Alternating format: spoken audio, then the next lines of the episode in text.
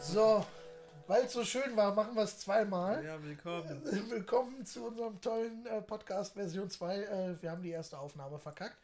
Ja. Ähm, was machen wir? Wir reden über der Magier von äh, der Erdsee, nicht der Magier von Erdsee, Mhm. ähm, von Ursula K. Le Guin. Ähm, du suchst gerade noch ja, mal genau. das Jahr raus. Aus dem. Jahr 1968. Genau, wir saßen irgendwann hier mal zusammen, haben über ähm, meinen Hass für das Harry Potter Franchise geredet, äh, uns entschlossen, äh, die bessere Fantasy zu lesen, ähm, haben uns Erdsee rausgesucht, ähm, also besser gesagt, du hast Erdsee vorgeschlagen. Ähm, Und wir waren uns einig. wir waren uns auch einig, dass ich wollte dir jetzt nicht die Schuld für Erdsee oder so Ich bin zuschieben. der. Ähm, genau, und äh, haben uns gedacht, wir gehen das jetzt durch. Ähm, also wir lesen immer ein Kapitel, dann reden wir darüber und die Woche drauf lesen wir das nächste Kapitel und dann reden wir drüber. Natürlich hat der Kevin geschummelt und schon das komplette erste Buch gelesen. Du bist Leon? Ah ja, genau, Entschuldigung, ich bin Leon, der andere ist Kevin. Hallo. Ja, ich bin schon in der Mitte des zweiten Buches. Ja, genau. Ähm, aber ich habe auch ein bisschen geschummelt. Ich habe auch schon das zweite Dingens, äh, das zweite Kapitel gelesen. So, wir versuchen das jetzt äh, in Version 2 äh, ein bisschen, bisschen anders. Wir finden uns ja noch. Ähm, genau. Also, ich fasse einfach mal Mach jetzt. du den Speedrun. Ich mache den Speedrun durch das Kapitel. Let's go. Ähm, also, wir haben einen, einen omnipräsenten Erzähler aus der Zukunft, also besser gesagt aus der Zukunft zu der Geschichte. Ähm, der oder die ähm, halt im Prinzip so ein bisschen wie eine Legende am Lagerfeuer uns äh, von einem großen Zauberer erzählt namens Geht. Und es beginnt damit. Oder Get. Ich nenne ihn Get. Ja, okay. Ich Äh, hoffe, das verwirrt alle. wir, wir machen irgendwann so, so Spotify hat doch so Pools, äh, also so, so Abstimmung. wir Ja, machen genau. irgendwann eine große Abstimmung, wie es ausgesprochen werden soll. Gerne. Ähm, und dann, wenn wir unsere drei Millionen äh, Abonnenten haben und äh, 300 Millionen. 300 Millionen, mehr als Deutsch sprechen auf dem Planeten, glaube ich. Let's go. Ähm, genau.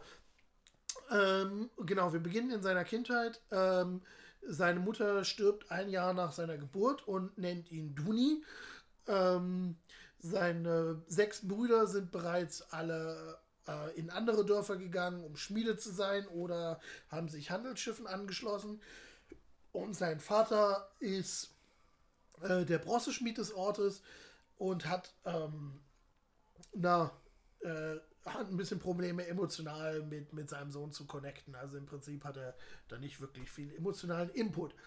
Ähm, genau. Ah ja, und Juni wurde auf äh, der Insel Gaunt geboren, die größtenteils ein riesiger Berg ist, der 50 Kilometer. Ja, ich meine, es würde irgendwo 50 Kilometer erwähnt sein. Tu mal so, als wäre das. Wir, wir tun mal so, als wäre das ein Fakt.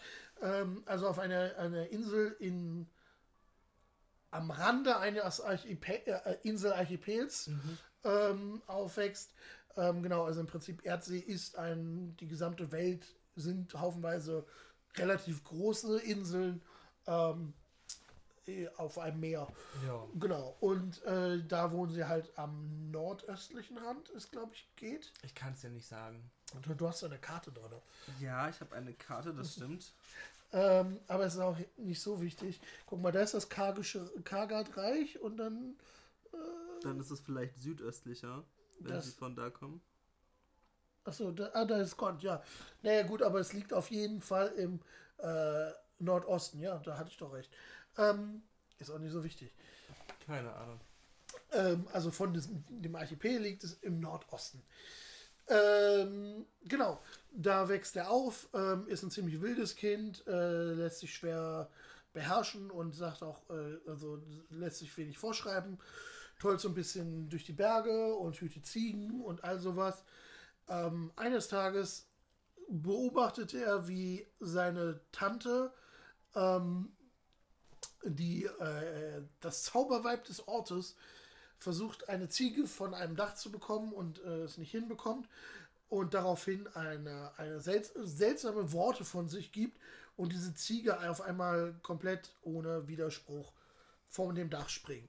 Und äh, er merkt sich diese Zauberworte, also beziehungsweise zu dem Zeitpunkt weiß er noch nicht, dass es Zauberworte sind, aber er merkt sich diese Worte und benutzt sie dann beim nächsten Mal beim oder irgendwann in der nächsten Zeit beim Ziegenhirten, beim Bei einer Menge Ziegen. ja, nein, nein, nein, ja, Also während er beim Ziegehüten, weil, beim die Ziegen- Ziegen ja. hütet, ja, okay. genau, äh, benutzt er das und auf einmal rennen ihm alle Ziegen hinterher und kommen ihm ganz nah. Und äh, keine von denen gibt ein Geräusch von sich. Ähm, also sie, sie meckern nicht mehr und ähm, sie wollen gar nicht mehr gehen. Und er rennt weinend ins Dorf mit den ganzen Ziegen im Schlepptau, die, die alle ihm richtig auf die Pelle rücken. Und alle machen sich so ein bisschen über ihn lustig, äh, wie er da so weinend ins Dorf rennt. Und seine Tante erkennt halt, was Sache ist, äh, spricht eine andere Zauberformel und die Ziegen lassen ihn in Ruhe. Und sie beginnt ihn in Magie zu unterweisen. Ähm, genau, ähm, lehrt ihn halt irgendwie die Namen von verschiedensten Tieren, also die wahren Namen. Wir, wir, wir werden zu der Idee, ähm, uns wird die Idee nahegebracht, dass Namen Relevanz haben, ähm, also große magische Relevanz. Die größte magische Relevanz. Die größte magische Relevanz. Ähm, genau, und äh, er lernt unter anderem auch den Namen von Sper äh, des Sperbers oder den, im Englischen des Sparrowhawks kennen und wird dann von den anderen Kindern, weil er regelmäßig sich mit dem wahren Namen dieses Tier auf den Arm ruft, äh, Sparrowhawk slash Sp- Sperber genannt. Ähm, und die Kinder beginnen so ein bisschen Angst vor ihm zu kriegen, ähm, wegen der, der, der Zauberkünste, die, die er so kann. Ähm, genau, seine Tante versucht ihm weitestgehend ähm, äh, nur die positiven Seiten von Magie zu lernen, also nichts von so, äh, naja, äh, von so Flüchen und so ein Kram, den sie scheinbar auch kann. Ähm, genau, äh, zu dem Zeitpunkt ist das Kargische Reich, ähm, Imperium, bestehend aus vier großen Inseln, ähm, sehr mächtig. Ähm, und das ähm, ja, sind sehr Wikinger-ähnliche Leute, blond, groß, hellhäutig, ähm, die auf Schiffen ankommen und ähm, äh, na, da, äh, Inseln überfallen. Und sie haben schon eine andere Insel dem Erdboden gleich gemacht und kommen jetzt nach Gond. Ähm, und einige Dorfbewohner aus weiter unten liegenden Dörfern am Berg äh, fliehen halt vor denen und äh, warnen das Dorf, in dem äh, unser Protagonist aktuell noch Duni äh, oder auch naja, teilweise auch Sperber ähm, und später geht oder Get. Oder Get. Yes, Get ready. Im Prinzip hat der Typ fünf Namen, ne? Das hat viele Namen auf jeden Fall. Geht, Get, Duni, Sparrowhawk und Sperber. Ähm, auf jeden Fall unser Protagonist, ich nenne ihn einfach nur noch Protagonist. Das Oder ist, nenn ihn Get. nein, ich nenne ihn Geht. Ähm, Oder Get.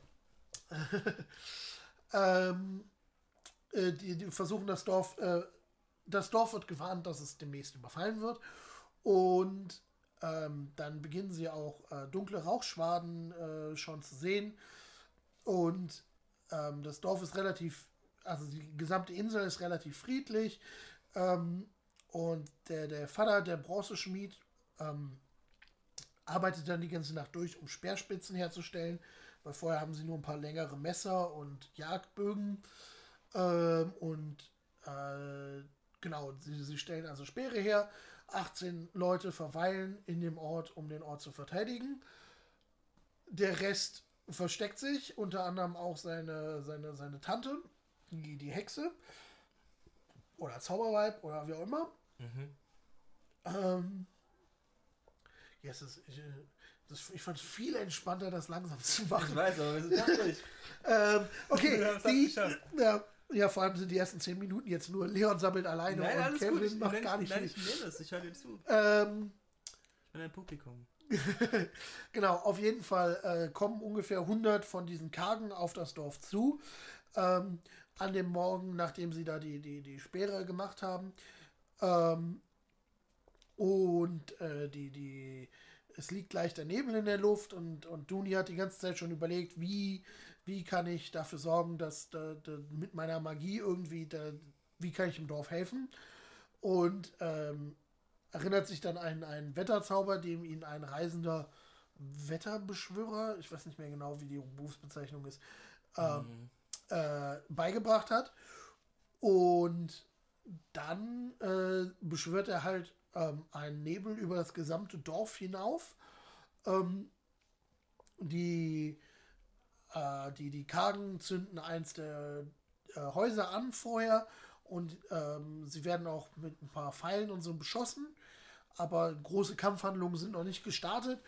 Ähm, und er beschwört halt diesen Nebel rauf.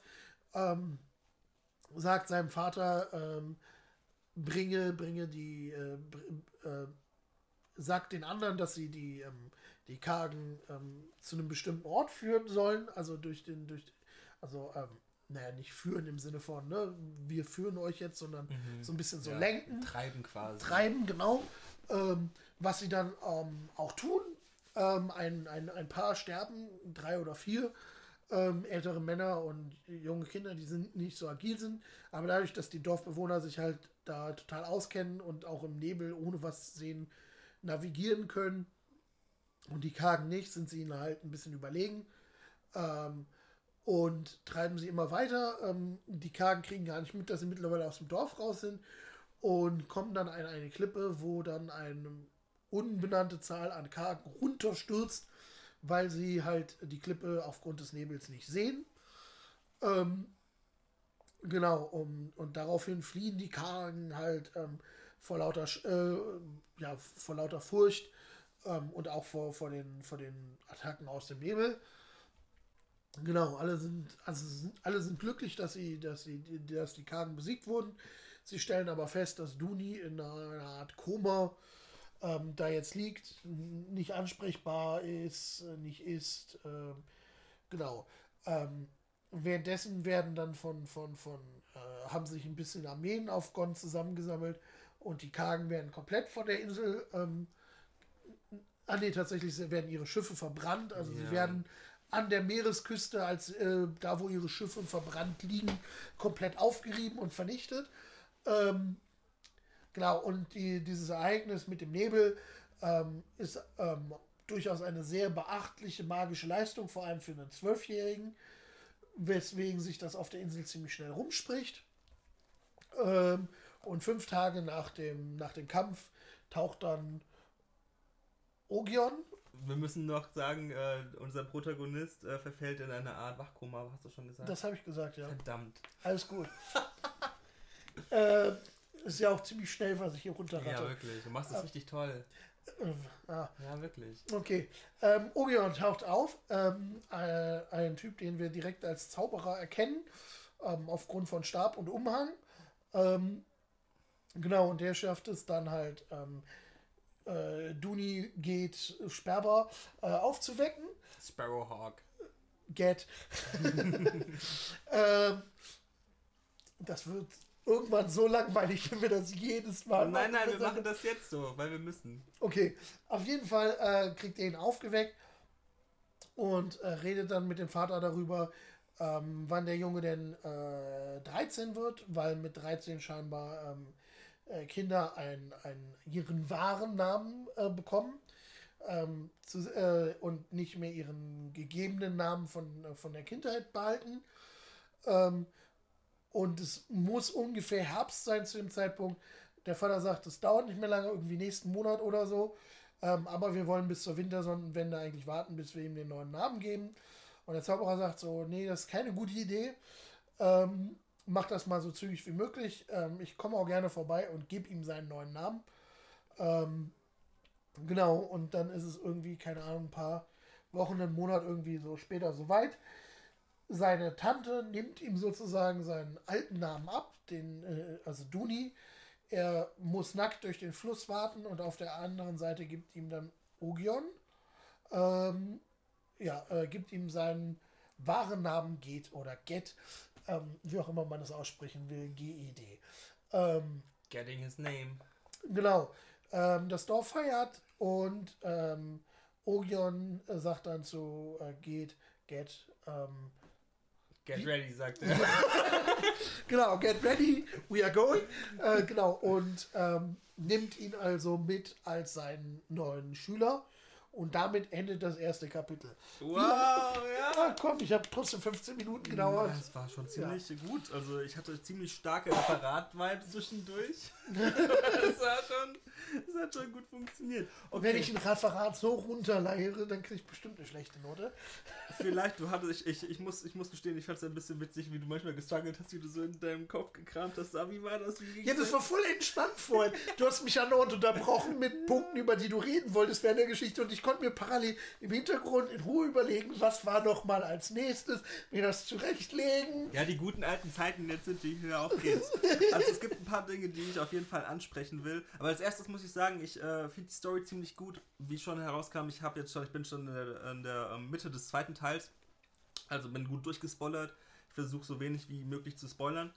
Ähm, ich finde tatsächlich, dass diese Story insgesamt oder vor allem das erste Kapitel auch schon von einer sehr starken emotionalen Reife zeugt, die man vielleicht in anderen ähm, an Jugendliche gerichtete Werke vielleicht nicht auf diese Art vorfindet, weil sehr viel Melancholie und auch sehr viel, wie soll ich sagen, sehr viel, ähm, sehr viele Graustufen ähm, mit eingewoben sind, ohne dass sie sehr stark offengelegt werden. Allein dadurch, wie quasi das Umfeld und das Setting im Kontext unseres, also wie das quasi unseren Helden prägt, unseren Protagonisten Junie Get prägt, ähm, wie das dargestellt wird, finde ich super vielschichtig, weil wir an sich ja eigentlich, wenn wir drüber nachdenken, mitbekommen, wie der keine besonders schöne Kindheit hat. Ein Vater, der quasi eigentlich ziemlich damit beschäftigt ist, ein Bronzeschmied zu sein und eigentlich in seinem Leben keinen Platz hat für ein wildes und vielleicht auch lautes und aufbrausendes Kind. Aber sieben davon insgesamt in die Welt gesetzt. Ja, vielleicht gerade deshalb. vielleicht hat er einfach keinen Bock mehr nach all den Kindern. Vor allem nachdem seine Frau gestorben ist. Wer weiß, was für äh, welche Rolle und Funktion die in den Leben der Geschwister von Gad äh, gehabt haben könnte. Und eben eine Tante, die auch nicht namentlich benannt wird, auf die ich später noch irgendwie äh, ausführlicher eingehen werde oder gleich eher. Ähm, die sich auch nicht für ihn interessiert, eigentlich bis zu dem Punkt, an dem er Potenzial zur Zauberei, zur Magiebegabung zeigt. Und ich finde, äh, dass das eigentlich an sich ein ziemlich starkes Bild von wie soll ich sagen, emotionaler Verwahrlosung zeichnet, ohne das on the nose darzustellen. Es wird zwar gesagt, dass der Vater ähm, ab dem Punkt, ab dem Juni oder Ged dann irgendwann alt genug war, um bei der Arbeit zu helfen, ihn öfter geschlagen hat, um ihn dazu zu bringen, die Arbeit zu vollrichten und dass der sich trotzdem vehement geweigert und lieber andere Dinge gemacht hat. Aber abgesehen davon wird eigentlich nie on the nose gesagt, okay, der Boy hatte die schlechteste Kindheit aller Zeiten, sondern es bleibt dem Leser überlassen, die Pieces zusammenzupießen, die einem eigentlich sehr. Ja, ich die weiß. Pieces zusammen ja, ich bin auch ein bisschen unter Zeitdruck. ich muss noch Punkte durchkriegen. Ja, ähm, irgendwie äh, zusammen zu piecen, wie äh, sich das auf ihn ausgewirkt haben könnte, weil die Prosa an sich ziemlich, ziemlich straff ist, ziemlich. Ähm, ziemlich eher berichtend, eher protokollierend und ähm, schon auch introspektiv, geht aber nie so introspektiv, dass man wirklich äh, ausführliche Gedanken und Emotionen ähm, einfach on the nose auserzählt bekommt, sondern die große Kunst hinter der Prosa dieses Buches oder auch des ersten Kapitels steckt darin, dass durch diese eigentlich nur berichtende Art trotzdem Gefühle entstehen im Leser. Und diese Gefühle entstehen zu lassen, ist gar nicht so leicht, wenn man eigentlich nur Punkte Schritt für Schritt durchgeht, die passiert sind. Ich finde ähm, das sehr beeindruckend im Vergleich auch zu anderen Büchern und Autorinnen, die ähm, sehr viel Zeit damit aufwenden, die tiefsten, innigsten Gedanken eines jeden Charakters in jeder Szene zu durchleuchten und letzten Endes vielleicht doch nur an der Oberfläche kratzen, während im ersten Kapitel schon, wenn man drüber nachdenkt, eigentlich super viel Melancholie hervorgerufen wird und sehr viel Relatability auch stattfindet, die einem aber nicht einfach aufgezwungen wird. Man kann sich wiedererkennen in der Geschichte von Gad, aber man muss nicht. Das also finde ich ziemlich. Ja, also es funktioniert vor allem auch, spannend. also glaube ich, ganz gut für, also es ist ja definitiv ein Jugendbuch für, für, für junge Kinder, irgendwie so zehn aufwärts ähm, konzipiert ähm, wie, wie es halt einfach es hinkriegt, das sehr simpel zu, äh, zu transportieren, aber parallel auch ähm, wir halt als Erwachsene da, da vielleicht dann auch, auch das Gefühl haben, also es muss uns nicht um die Ohren geknallt werden. Also es wird halt zum Beispiel deutlich darin, dass, äh, dass, dass die Vertrauenspersonen sozusagen von Tuni in seiner Kindheit keine Namen haben. Also seine Tante ist einfach nur die Tante, das Zauberweib, ähm, so wird sie immer benannt. Und sein Vater ist immer nur sein Vater oder der Bronzeschmied.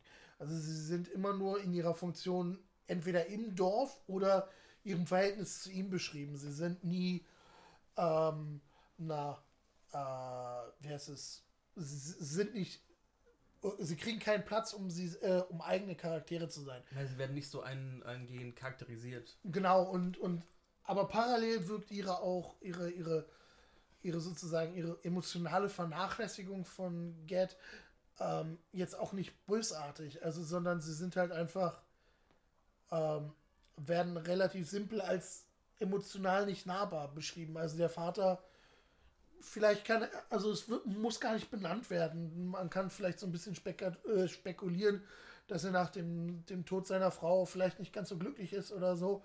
Oder dass er halt irgendwie, dass seine Frau zuvor für die anderen sechs Kinder halt wirklich die Erziehung übernommen hat und er einfach nur Bronzeschmied sein musste und er jetzt gar nicht klar damit kommt, wie er ohne seine Frau ähm, dem Kind irgendwie Liebe entgegenbringen kann oder so. Mhm. Und ähm, die Tante ist halt auch so, naja, einige Leute haben halt einfach kein Interesse an Kindern. Und das ist dann auch okay. Und ähm, also es wird halt beschrieben als, sie macht das, was notwendig ist, damit es ihm gut geht. Im Sinne von, sie versorgt ihn halt und kümmert sich mit um ihn, aber halt nicht aus einer, mehr aus einer Verpflichtung heraus, als aus einem, ich möchte das wirklich, ich mag dieses Kind, ne? Da, da ist sie dann halt auch nicht in der Lage, sich emotional drauf einzulassen. Ähm, aber es passiert, also es ist nicht bösartig. Das finde ich halt. Ist, mhm, ja. Alle sind zu sehr mit sich selbst beschäftigt. Ja, vielleicht auch einfach das. Ja. Und das ist eigentlich relatable, das ist so, wie es oft eigentlich auch ist in ähm, prekären Familienverhältnissen, dass die Leute es nicht böse meinen, aber auch nicht wissen, wie sie intime intime Schwellen übertreten können auf eine Art, die sich für alle Beteiligten gut anfühlen. Ja. Nützlich und konstruktiv. Ja. Ähm, ja, vielleicht, äh, also einfach nur, weil, weil ich es ein bisschen spannend fand, als jemand, der sehr, sehr viel Fantasy gelesen hat. Klassischerweise orientiert sich ja Fantasy ähm, an, an so einem mitteleuropäischen äh, Mittelalter, mitteleuropäisches Mittelalter, mhm. genau, aber so, keine Ahnung, 14. bis 15. Jahrhundert. Ich will es jetzt auch nicht zu ne, dogmatisch einordnen, aber so halt die Zeit der Ritter und so, das ist so ein bisschen König Artus, das ist so die Zeit, in der, an der sich Fantasy orientiert. Und also der, der Vater ist definitiv Bronzeschmied. Die Speere, die geschmiedet werden, sind aus Bronze und so. Und wir werden auch in, im, im zweiten Kapitel ähm, wird, wird zumindest für mich, der sich ein bisschen auch mit Schiffen aus, naja, auskennt, ist übertrieben, aber schon mal beschäftigt hat damit, wie viele Leute auf so einem Schiff rumhängen müssen, mhm. wird relativ zügig klar, dass es, dass sie mit Galeeren durch die Gegend fahren. Also es ist mehr so, ähm, na, äh, orientiert sich mehr an der Antike, also so, so Römer, Griechen, ähm, so, so, ja, um Jesu Geburt. Mhm. ähm, andere Fantasy-Geschichte, da reden wir vielleicht. vielleicht lesen wir die auch mal kapitelweise. Kann man probieren. Ähm, ja, direkt wieder haufenweise Leute verprellt. Warum nicht?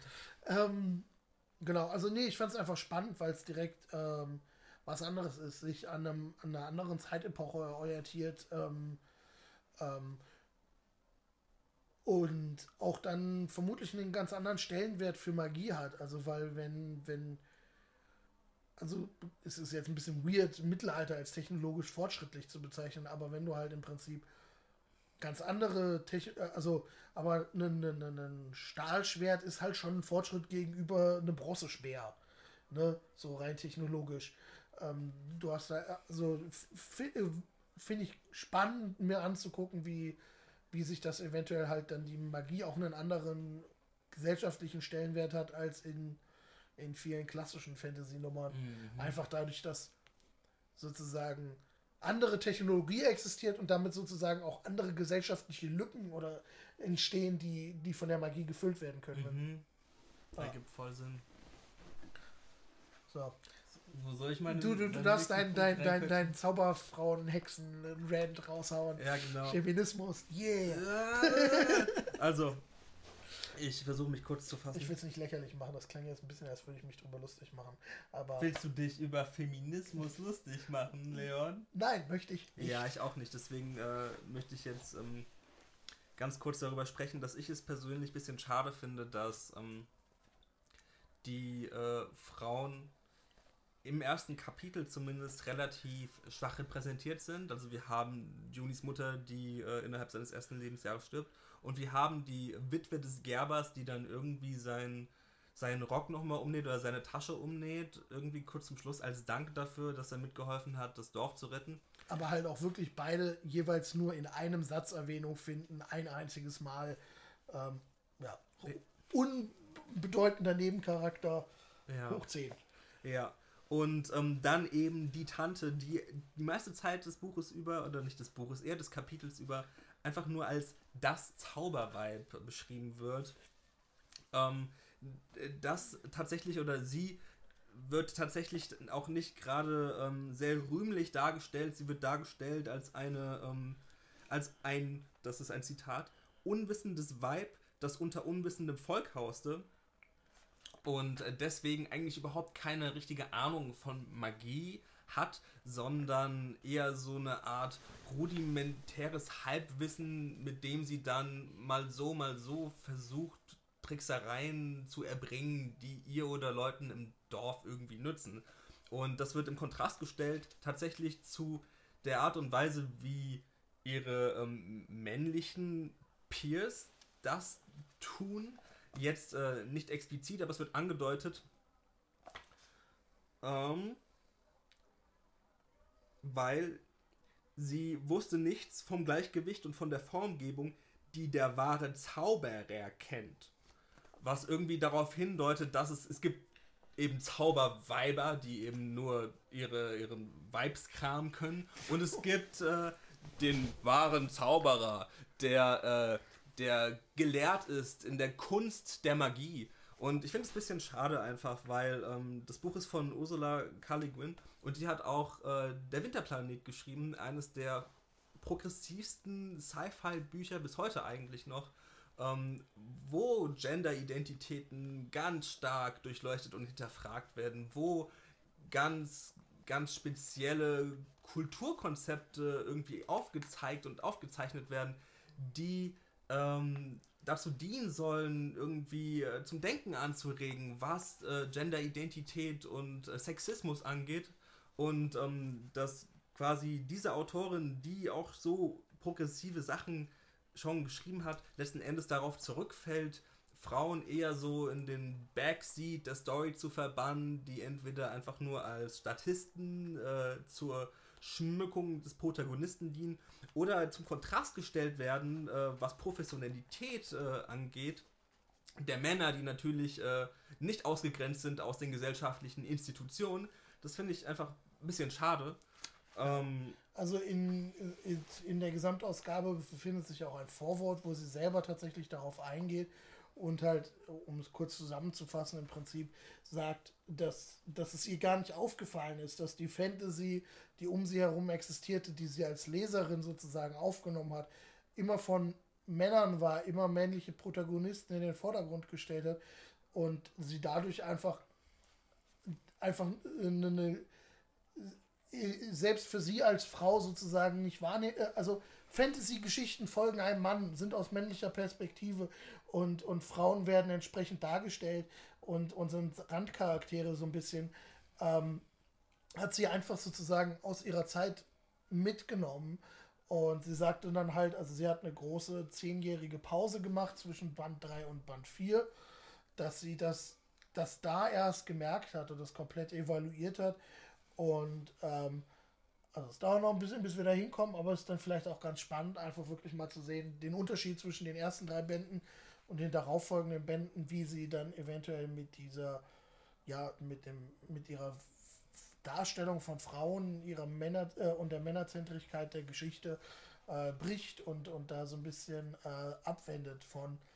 Ähm, aber sie sagt halt auch, dass sie, dass sie im Prinzip äh, auch äh, zu dem Zeitpunkt, als sie dann damit angefangen hat, wenig irgendwie literarische Beispiele hatte, an denen sie sich orientieren konnte, sondern einzig und allein sozusagen auf ihre Lebenserfahrung als Frau selber zurückgreifen konnte, um, um, um das zu schreiben. Ähm, ich weiß jetzt nicht, wie sehr das ihre Wahrnehmung ist. Da gab es bestimmt parallel auch schon irgendwelche anderen weiblichen Autorinnen, die weibliche Geschichten oder so äh, gemacht haben, aber es ist schon, schon spannend, dass man gar nicht so weit zurückgehen muss und es äh, selbst für eine Frau die Wahrnehmung der Frau irgendwie nicht existent war in der Literatur mhm. und, sie der, und sie sich da selber sogar unbewusst einfach so beschnitten hat, dass sie einfach zu einem männlichen Protagonisten, sie, ja, dass sie gar nicht auf die Idee kam, eine Frau da irgendwie eine relevantere Rolle irgendwie in der Geschichte einzuräumen.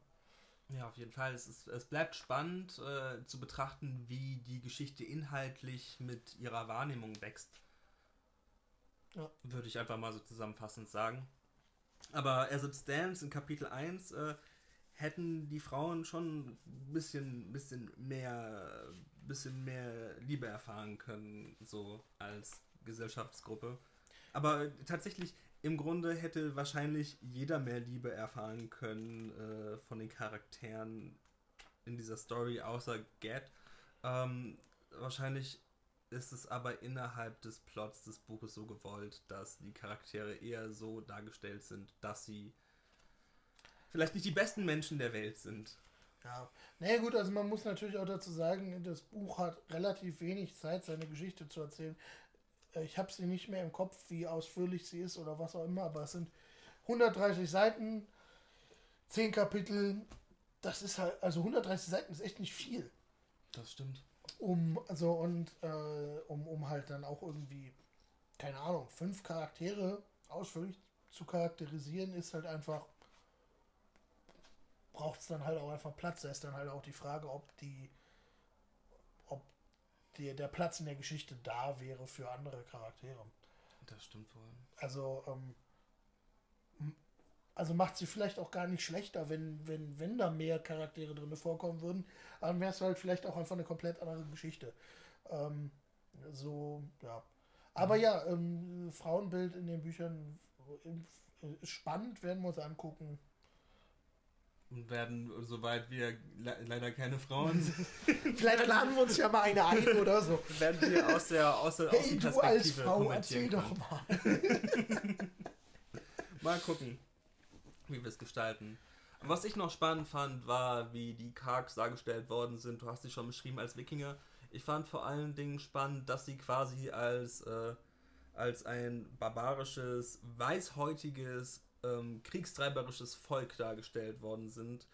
Und als ein Imperium, weil es für mich irgendwie direkt diesen historischen Kontext äh, aufmacht des, äh, des kriegstreiberischen weißen Mannes, der... Äh, Kolonialismus? Ja, genau, der, der versucht zu kolonialisieren, der äh, andere versklavt. Ähm, historischer Kontext auch interessant, dass diese Wikinger-Type äh, Karks äh, da ja auch äh, in gewisser Weise Dörfer und ähm, Städte, ganze Inseln niedergebrannt haben und die Leute, die sie gefangen genommen haben, als Sklaven verkauft haben, was nicht äh, ähm, unähnlich äh, den Russ ist, gewissen Wikingern aus den Zeiten der Seidenstraße, die äh, im Grunde das gleiche gemacht haben mit den umliegenden Völkern, die dann letzten Endes auch als die slawischen Völker bekannt worden sind. Ja, ja du greifst darauf zurück, was ich. Ja, also kurzer Ausflug. Wikinger ist eigentlich unrichtig für eine Volksbezeichnung, weil Wikinger unter den Wikingern selber einfach nur eine Jobbezeichnung war. Da, also Viking ist der Akt des auf Kaperfahrt fahren. Ähm, das heißt, ähm, also gut, selbst die meisten Wikinger, die tatsächlich Wikinger waren, waren gar keine reinen Wikinger, weil die halt im äh, dann, keine Ahnung, im Frühjahr losgefahren sind auf Kaperfahrt und dann den Rest des Jahres aber Bauern waren. Aber es ist halt so ein bisschen, ich weiß nicht, was habe ich vorhin gesagt, wenn jetzt, keine Ahnung, der Großteil der Deutschen irgendwie parallel Klempner wäre und wir würden uns das Volk der Klempner nennen, wäre das ja auch irgendwie nicht ganz richtig, weil damit alle ausgeschlossen sind, die keine Klempner waren zu der Zeit äh, und äh, alle ausgeschlossen sind, die, die halt, ja, also, ne, es sind halt nicht alle Wikinger gewesen. Ähm, genau, aber Das nur so als kurzer Ausflug, weil ich dann mich da vorhin länger drüber ausgelassen hatte. Mhm. Ich wollte nochmal die Chance geben. Ja. Danke. Gerne. Ich meine, das impliziert tatsächlich auch, weil das wird nicht äh, direkt gesagt in diesem Kapitel erst im zweiten, dass die, die Leute, die auf der Insel Gaunt leben, zumindest, oder vielleicht auch alle, die im Inselarchipel leben, dass die nicht äh, weiß sind, dass die ähm, People of Color sind. Und ähm, ich finde einfach interessant, dass ein Buch aus dem Jahr 1968, ein Fantasy-Buch, das junge, vor allen Dingen junge Männer als Zielgruppe hatte oder ähm, eben zumindest ähm, Teenage Boys, ähm, dass das äh, zumindest äh, auf dieser Ebene fortschrittlich genug ist, ähm, quasi relativ sneaky ein, äh, einen ähm, farbigen oder dunkelhäutigen Protagonisten in den Vordergrund zu stellen. Ja, wobei es, äh, also zumindest, also ich meine, ich habe jetzt, wie gesagt, nur die ersten zwei Kapitel gelesen. Ähm, wobei es das ja auch nur äh, sehr, subtil macht. Also ja, ich genau. meine, wenn du es wenn überlesen willst und ihn dir in deinem Kopf sozusagen als Weißen vorstellen willst, kannst du das theoretisch immer noch tun. Also im ersten Kapitel findet es überhaupt keine Erwähnung. Das wird nur impliziert dadurch, dass die äh, Kargs ganz explizit als weißhäutig. G gut, dass sie sozusagen aber gut, du könntest natürlich auch selber weißhäutig sein und die. Aber gut, dann ist es natürlich ein spannenderes Merkmal, wenn die, wenn, wenn die Weißhäutigkeit was anderes ist. Ähm, und auch im zweiten Kapitel ist die Erwähnung davon, dass die halt so ein bisschen dunkelhäutiger sind auf Grund und so relativ kurz. Also wenn du jetzt irgendwie wollen würdest, kannst du da, glaube ich, relativ gut drüber weglesen. Ähm, also von daher mal gucken, wie es im späteren Buch ist, aber es hätte vielleicht auch ein bisschen expliziter sein können, um halt wirklich auch das Bild im Kopf des Lesers zu festigen, diese Leute sind People of Color. Mhm. Also, weil, wenn ich jetzt sozusagen den Punkt nicht wahrhaben wollen würde, aus irgendwelchen Gründen, würde es mir nicht schwerfallen, sozusagen darum rumzulesen und mir geht weiterhin als weißen Dude vorzustellen. Mhm. Glaube ich. Ähm, wir aber wohl herausfinden müssen, wie das im restlichen Buch gehandelt wird. Ja, das, äh, das ist richtig. Ich kann ja jetzt nur für die ersten zwei Kapitel sprechen. Mhm. Ähm, genau. Ähm, was hatten wir noch für Themen, die wir vorhin angesprochen haben, die, die wir jetzt noch nicht hatten? Ja, ähm, ich, ich finde, die, die Magie wird sehr spannend eingeführt. Also ähm, zum einen ähm, erfahren wir, also wird zu keinem Zeitpunkt irgendwie wirklich direkt gesagt, wie sie funktioniert. Ähm, ähm, ich finde ich find die, die, die Nummer mit den wahren Namen sehr cool. Also, ähm, ich weiß nicht, ob ich das vorhin erwähnt habe, weil wir es ja jetzt auch zum zweiten Mal machen, ähm, dass halt er zum Beispiel den Namen des, des, des, des äh, Sperbers lernt und dann mit dem Namen den, den Sperber zu sich rufen kann und irgendwo in diesem Zauberspruch, den er sich von seiner Tante abguckt, auch einfach der wahre Name der Ziegen drin ist. Mhm. Und also mit, mit einem wahren Namen man sehr viel Kontrolle über Leute hat. Das wird irgendwie nie explizit gesagt, aber man versteht es direkt schon ähm, durch, durch das Lesen. Ähm, und ähm, dadurch, dass halt auch zum Beispiel, also gut, ich meine, das ist natürlich auch ein Beispiel dafür, wie inkompetent, sage ich jetzt mal sozusagen, seine Tante dargestellt wird ähm, aber es wird dann halt auch erwähnt, dass sie haufenweise Sprüche hat und nicht weiß, also bei einigen gar, äh, gar nicht merkt, dass sie nicht funktionieren. Also, dass irgendwie die Hälfte von dem, was sie, was sie als, als, als ihre Zauberei benutzt, ähm, nicht gar nicht funktioniert und sie merkt das nicht. Mhm. Ähm, aber es ist auch eine, eine nicht so eine In-Your-Face-Magie bis jetzt gewesen. Also auch dieses mit dem Nebel heraufbeschwören naja gut, theoretisch könnte das ja auch einfach nur ein natürliches Phänomen gewesen sein, das halt ein bisschen weird ist, aber das halt passiert ist, ne? Also es ist ne, also oder dass ein Vogel zu dir kommt, ja gut, äh, kann halt, ne? Mhm. Du verstehst, was ich meine, es ist kein ähm, ähm, es ist nicht gleich mit so, so, so riesen Primborium, Tamtam ja, äh, Magie, sondern so eine, so eine subtile Art von Magie ähm, deren, deren Anwesenheit man nicht immer hundertprozentig beweisen kann überhaupt. Mhm. Ähm, die eventuell auch nicht unterscheidbar ist von einem Aberglauben oder so teilweise. Das stimmt. Ich muss halt gestehen, dass ich ganz lange also mir war schon bewusst, dass dieses Magiesystem existiert in diesem Buch, in dieser Buchreihe und auch in anderen Buchreihen tatsächlich. Und ich fand es ganz lange sehr dumm, die Idee, dass Magie irgendwie darauf äh, beruht, ob man jetzt den wahren Namen von einer Sache oder einem, einem Wesen weiß oder nicht. Und ich muss aber gestehen, dass ich jetzt, wo ich weiß, wie es umgesetzt ist und wie das integriert ist in die Art und Weise, wie die Leute handeln und denken in der Welt, also in der Welt von Erdsee, finde ich das super smart, super smart und super subtil und viel besser als irgendwelche weirden Magiesysteme, wo es ganz viele Zaubersprüche gibt oder was auch immer, sondern es gibt einfach nur Wörter. Es gibt einfach nur Wörter und Namen, die allein schon in sich die Macht tragen, über etwas zu herrschen oder eben nicht. Und ähm, finde ich irgendwie. Ja, also ich meine, also ich meine, die, die, die, die Macht der Namen ist ja eine ganz klassische ähm, Märchenidee. Mhm. Also das ist ja im Prinzip mit dem, mit dem, ähm, also ist eine unglaublich alte Idee. Ähm, und es ist auch, also finde ich auch immer spannend. Also ich weiß jetzt nicht, wie das Buch es handeln wird, weil ich es wirklich vor 20 Jahren mal gelesen habe. Ähm, und schon wieder komplett vergessen habe. Aber ähm, also ich meine, es gibt halt im Prinzip die, die, die Idee von Hard Magic Systemen und Soft Magic Systemen. Mhm. Soft Magic so ein bisschen, ne? Ähm, wir haben keine expliziten harten Regeln, was möglich ist und was nicht möglich ist. Sowas wie Herr der Ringe. Es wird nie genau erklärt, was sind die Grenzen von Gandalfs Macht. Wie macht er das überhaupt?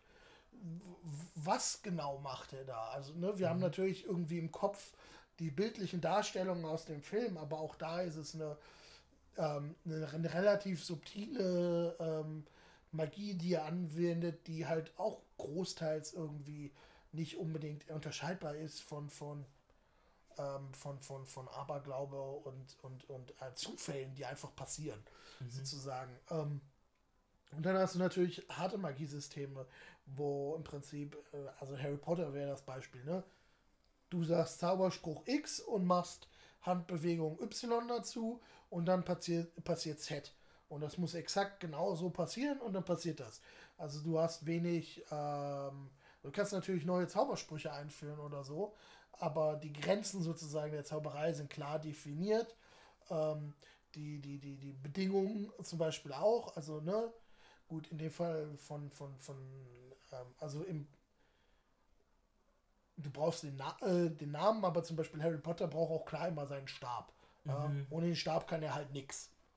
Ähm, das heißt, du hast halt ähm, eine wesentlich härtere ja, in härtere Grenzen genauer ausdefinierte. Exakteres Regelwerk. Genau. Und ich mag eigentlich in Geschichten immer so ein bisschen mehr so, so softe Magiesysteme. Ähm, mhm.